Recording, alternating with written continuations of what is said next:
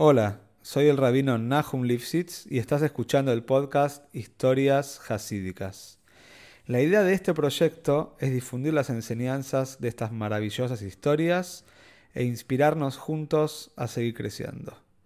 Si querés dedicar una historia y apoyar a este podcast, podés comunicarte al mail que figura en la descripción de cada capítulo.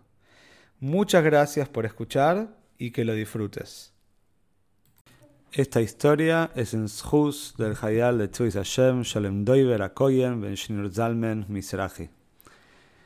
Se cuenta que en la ciudad de Zaragoza los Yehudim festejaban algo que fue llamado posteriormente Purim Zaragoza, el Purim de Zaragoza. Y la historia cuenta así. En esta ciudad el rey era una persona muy pero muy bien dada, tenía buena relación con los Yehudim del lugar. Los Yehudim disfrutaban de bienestar, tenían buena relación con el gobierno, tenían parnose, tenían un buen sustento. Y Boro Hashem, las relaciones entre el gobierno y la Keilah eran muy, pero muy buenas.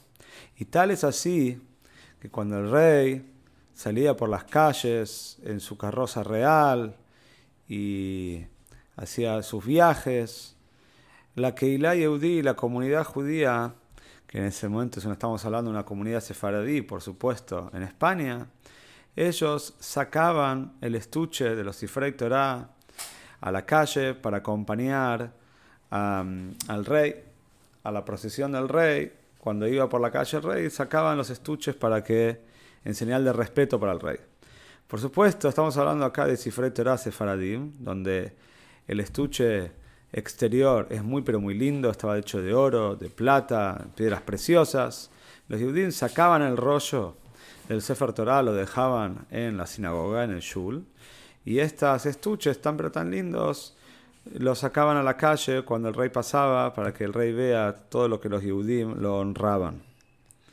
¿Por qué no sacaban también los rollos de los Torah y los ponían adentro de los estuches. Esto es, por supuesto, por una alajá, por una ley, de que no se puede sacar un Sefer Torah Stam por cualquier motivo, e inclusive que sea un rey, no amerita el hecho de tener que sacar un Sefer Torah a la calle cada vez que el rey pase. Un día, también el rey pasa por la calle, sacan todos los Sefer Torah, los, los estuches, el rey está muy contento, y cuando llega al palacio y está comiendo, le comenta a todas las personas lo que los Yehudim lo honran, que él está muy contento con este pueblo, que cada vez que él sale a la calle, todos los Yehudim salen también para mostrar que salen con lo más preciado que ellos tienen, con el Sefer Torah. Pero en la mitad de la comida, cuando el rey estaba contando esto, había en la corte un hombre Yehudí pero que era un mumar, era un hombre que había abandonado su judaísmo y se había convertido, a pesar de que sabemos que un yehudí no puede convertirse, pero había abandonado la fe yehudí y se había convertido a la religión de, los goim ahí en España, al catolicismo. Entonces este mumor le dice al rey, ¿usted piensa que de verdad los yehudí lo quieren tanto? ¿Usted de verdad piensa que ellos sacan el Sefer Torah a la calle? Ellos son solamente están sacando el estuche, pero el verdadero Sefer Torah habla de lo que, lo que vale de verdad, el claf, el cuero, donde está escrito las palabras santas de, la Torah, eso no, ellos, ellos no sacan, eso lo guardan en la sinagoga. Así que no piense que lo están honrando tanto. El rey escuchó esto, no podía creer lo que escuchaba, se sintió insultado, se sintió engañado, dijo, ¿cómo puede ser que los judíos me hayan hecho esto? No puedo entenderlo, yo pensé que de verdad me estaban honrando y me estaban haciendo un chiste, no estaban sacando algo importante de verdad, eso solamente es el estuche, pero lo, que, lo importante es el contenido que hay adentro y ellos no lo están sacando en honor a mí. Entonces decidió probar a los Yehudim. Salió ah, y le, dijo al vocero real que anuncie que mañana va a dar un paseo por la ciudad. Cuando la Keilah cuando la comunidad escuchó esto, que el otro día el rey iba a pasear por la ciudad, entonces, rápidamente fueron a la, sinagoga, fueron al shul, sacaron los rollos de la Torá de los estuches y prepararon los estuches para salir en honor al rey. Ese día, a la noche, el Shamesh, el cuidador del shul, estaba con un eh, problema de insomnio, no se podía dormir. Y finalmente cuando se duerme tiene un sueño revelador. Un hombre con una larga barba blanca, no sabemos quién era, quizás el Novi, no sabemos no sabemos quién era este sueño.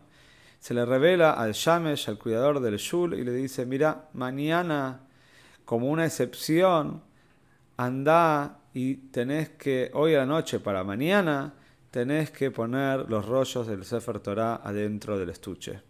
Para que cuando los Yehudim salgan a la calle, el Sefer Torah contenga dentro de él, el estuche contenga dentro de él también los rollos de la Torah. El Shamesh se dio cuenta que este sueño no era stam un sueño, no era un sueño cualquiera. Por supuesto, acá había una revelación divina. Rápidamente se apuró, fue al Shul, puso los rollos adentro del, shul, de la, del, del estuche.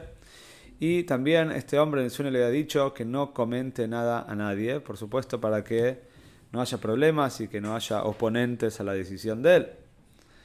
Al otro día sale el rey, está por la calle y en un momento cuando todos los judíos salen con el estuche del Sefer Torah pensando que solamente es el estuche, el rey para la carroza y le pide al sirviente que llame un yudí con un Sefer Torah y que abra el Sefer Torah delante de él, que quiere ver si realmente está vacío o no está vacío el estuche.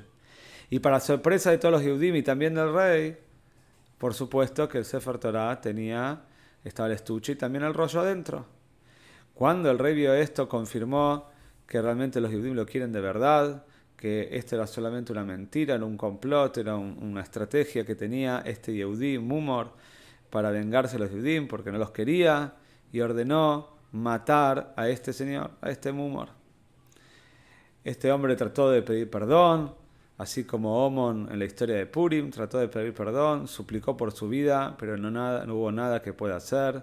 El rey mandó a matarlo. Y los Yehudim festejaron muchísimo este milagro que aconteció. Y esta es la historia que se conoce hasta hoy en día como Purim Zaragoza. Esta historia se festeja, este, este acontecimiento pasó el día Tet Zain de Shvat, el 16 de Shvat. Hasta hoy en día en muchas Keilot se festeja este día como el día de Purim Zaragoza y como los Yehudim salvaron su vida.